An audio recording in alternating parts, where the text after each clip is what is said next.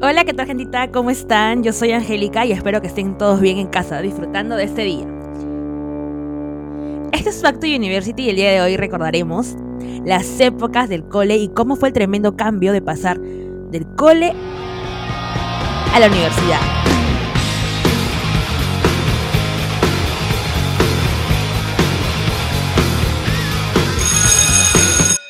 ¿Qué onda, gentita? Aquí les saluda Angélica. ¿Cómo han estado? Bienvenidos de vuelta una semana más a Back to University. ¿Qué tal, Carlos? ¿Cómo has estado? Cuéntame. Claro que sí, Angélica. El día de hoy vamos a tener un programa súper entretenido.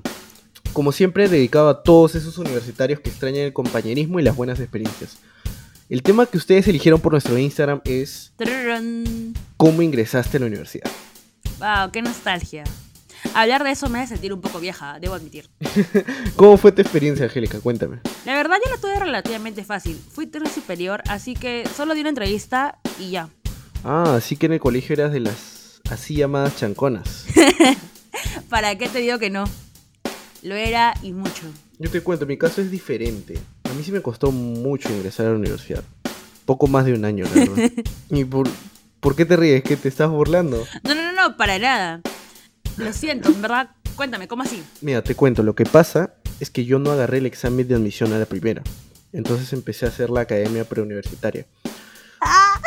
Si aprobaba, tenía ingreso directo, ¿no? Pero era muy difícil, pues. Y en el colegio no había sido muy estudioso que digamos. O sea, a mí me costó agarrar el hábito del estudio para pasar a la pre. Wow, es verdad. Hay gente que la tiene muy difícil. Y eso, que además estaba en una academia para reforzar, ¿ah? Bueno, pero al final ingresaste, que es lo más importante. Sí, pues hay gente que le agarra fácil y hay otros que no tanto. Bueno, Carlos, así como tú nos has contado tu experiencia, más gente nos ha contado sus experiencias y nos ha mandado audios por Instagram. ¡Wow!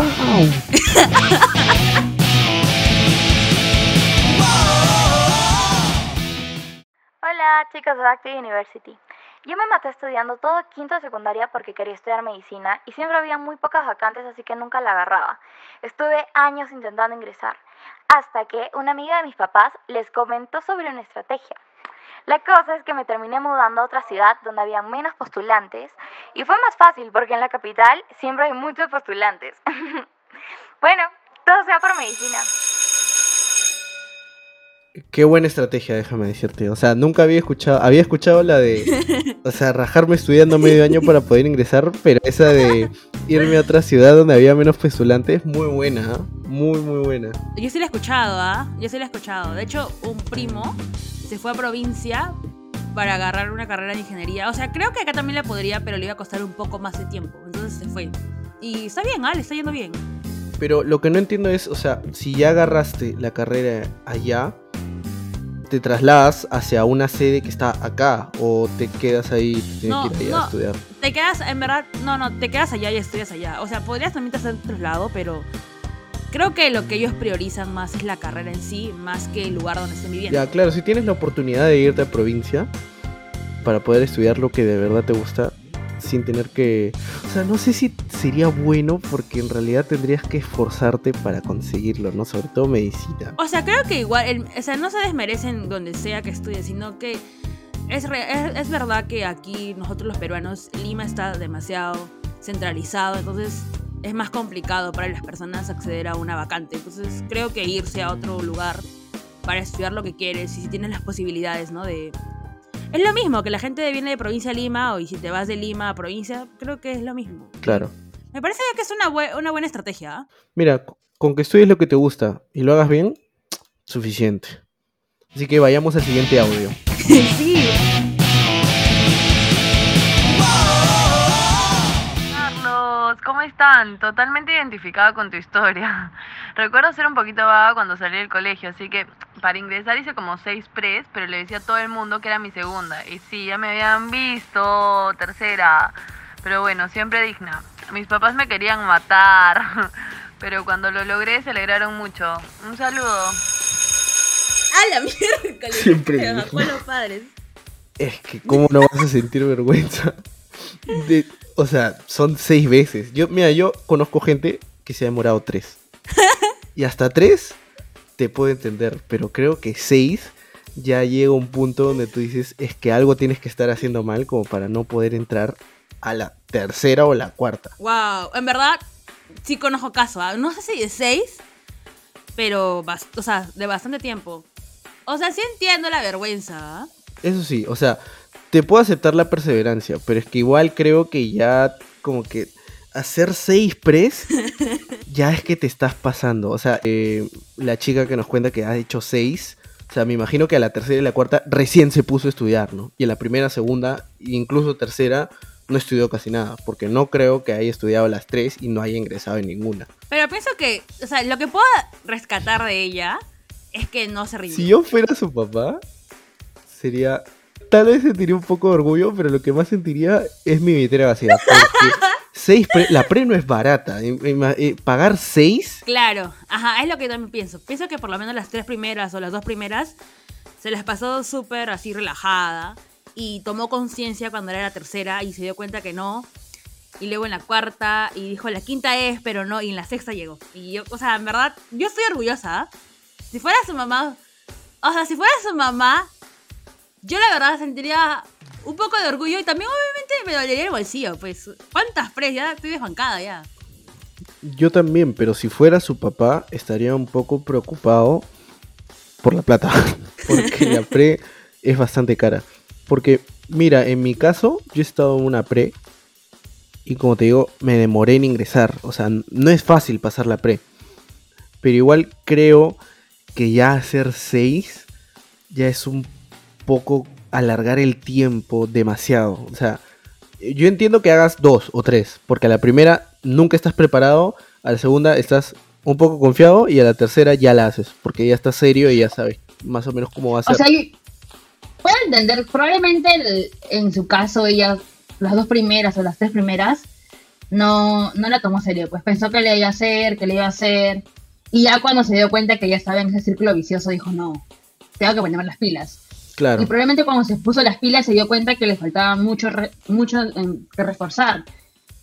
Y por eso le tomó, me imagino, que dos pres más. Pero creo que lo importante es que ingresó, en verdad. O sea, son seis pres, no es cualquier cosa. Claro, o sea, igual me sorprende que tu papá te haya podido pagar seis pres. O sea, es alucinante la cantidad de plata que tener. Igual creo que agarró hábito de estudio y seguro que le da súper bien en la universidad. Sí, de todas maneras. Bueno, pasemos al siguiente audio. Esa gente.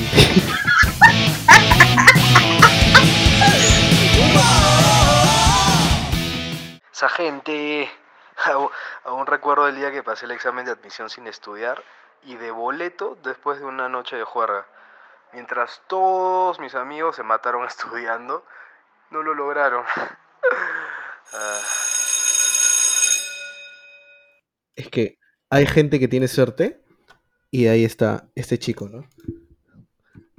Se va de boleto sin haber estudiado, pero le ligó e ingresa a la universidad, ¿no? Sí, pero definitivamente lo trae consigo consecuencias, ¿no? Porque ya podrás ingresar, pero ¿y adentro? Claro, como mucha gente dice, lo más difícil no es ingresar, lo más difícil es mantenerte en la universidad. Eso es demasiado cierto. Hay un montón de gente que ingresa y luego no termina la universidad por muchas razones. Y entre una de esas es el no poder mantener un hábito de estudios, es súper importante. Sí, porque es alucinante la cantidad de gente que se va después de los primeros dos, tres ciclos. O sea, el número de gente en la facultad reduce bastante. Sí, definitivamente. De verdad no lo he visto mucho en mi, en mi grupo de amigos, pero sí, debe, debe pasar. Creo que había uno o dos que sí recuerdo que primer ciclo y fugaron. Bueno, Angélica, vamos al siguiente audio.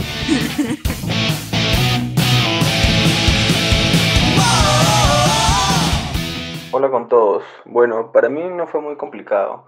En mi universidad casi todos, por más que no fueras tercio, ingresaban por medio de una entrevista.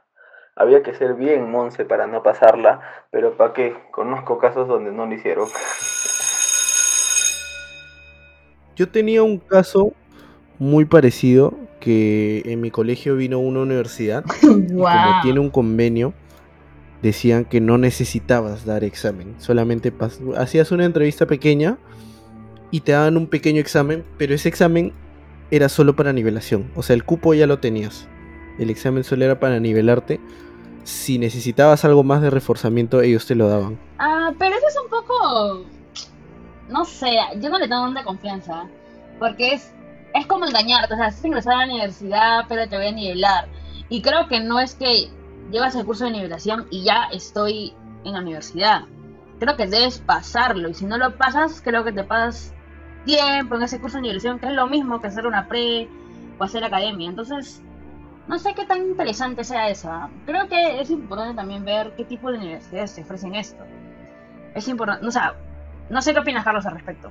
Claro, igual yo creo, o sea, sinceramente creo que lo de tratar de ingresar a una universidad es parte básica de la vida. O sea, tienes que aprender, creo que es el primer momento donde de verdad te das cuenta que puedes fallar y que hay consecuencias. O sea, es el paso del colegio a la universidad, es esa parte donde tienes que ingresar. Y creo que es una parte crítica para, para desarrollarte. Pero hay gente que lo pasa y finalmente eso lo sufre, como tú mismo dices, más adelante en la carrera cuando ya empiezan los cursos fuertes, donde ya tienes que empezar a valerte por ti mismo solo, ahí es más complicado. Wow, Carlos, hoy hemos tenido de todo, ¿ah? Sí, pues entre lo de las seis press y lo de la entrevista. Bueno, yo no puedo decir nada, ¿no? Ya que voy por ahí también. Me sorprendió la historia de la chica, en verdad. Quería ser doctora, ¿ah? Sí, pues al mudarse. Sí, entrar a medicina debe ser difícil. Supongo que el ingreso es así porque los, los van preparando, ¿no? Porque la carrera debe ser la cosa más difícil del mundo. Sí, Carlos, aunque no le parezca, es bastante común en medicina y en otras carreras, ¿ah? Mi primo que vive en Arequipa, como ya te conté, también hizo lo mismo. Tuvo que irse a Puno porque allá había más pres, donde hay menos gente, entonces las posibilidades de ingresar son mayores porque hay más vacantes. Sí, pues Angélica, hay, hay gente que la sufre para ingresar. Carlos, algo súper curioso que me he dado cuenta es que los vagos esos que no han estudiado nada siempre ingresan. Mientras que los que se han matado estudiando, no. En verdad no puedo creer eso. Lo que pasa, Angélica, es que los vagos tenemos una inteligencia muy grande que despierta en los momentos donde más lo necesitamos. bueno, creo que la gente necesita unos tips y recomendaciones para que la rompan en su examen de admisión. Y que los amigos no lo dejen atrás, ¿no? Como a mí. sí. Bueno, chicos, esta sección se llama Aniquila tu examen de admisión. Antes que nada debes saber que un examen de admisión no se aprueba sin estudiar. Requiere mucha dedicación y esfuerzo. Aunque existen casos que demuestran lo contrario, obviamente. Ya, Carlos, aquí te traigo las tres cosas que no debes hacer si quieres ingresar a la universidad. Uno, procrastinar y dejar el estudio para último minuto. Eso para nada te va a ayudar a ingresar en tu examen de admisión. Dos, memorizar sin aprender. No, eso en verdad no sirve, porque si te pones nervioso, te olvidas. 3. Estudiar sin técnicas de estudio que faciliten el proceso. De verdad eso no sirve porque se te hace más complejo, más engorroso. Encuentra una técnica de estudio y aférrate a ella. Ahora yo les voy a dar tres tips que sí les van a servir para poder romperla en su examen de admisión. Primero tienen que investigar su examen y a la universidad a la que estás postulando, de pies a cabeza. Siempre busquen exámenes anteriores ya resueltos, pónganse a ver cuáles son los temas que más se preguntan en la universidad, para que ustedes estén totalmente preparados a la hora del examen y no los agarren de improviso. Número 2. Si no sabes la respuesta, pasa a la siguiente. No pierdas tiempo con una sola respuesta la cual no sabes, porque de ahí se te va a hacer complicado responder las demás. Así que Primero anda por las que más sabes, luego al final respondes la que se te hace muy difícil. Así administras tu tiempo para que te alcance resolver todo el examen. Y por último y más importante, estudia. No te van a hacer el milagro de ingresar si no estudias. Siempre tienes que estar preparado para poder dar lo mejor de ti en ese examen. Y recuerda que estos tips no solo valen para el examen de admisión, también para academias preuniversitarias, reforzamientos o incluso para estudiar en tus exámenes. Definitivamente, Carlos, sabemos que casi todo el mundo en quinta secundaria o más adelante pasa por exámenes de admisión, así que esperamos que esos consejos les de ayuda. Aunque no todos hayan tenido fácil ingresar, siempre es bonito compartir la anécdota y recordar aquellos tiempos más simples. Si te ha gustado lo que acabas de escuchar, puedes darnos follow a todas nuestras redes sociales y no te olvides seguirnos si quieres más de nuestro contenido. Muchas gracias por acompañarnos, gentita. Un fuerte abrazo a todos. Cuídense y sigamos protegiéndonos. Ciao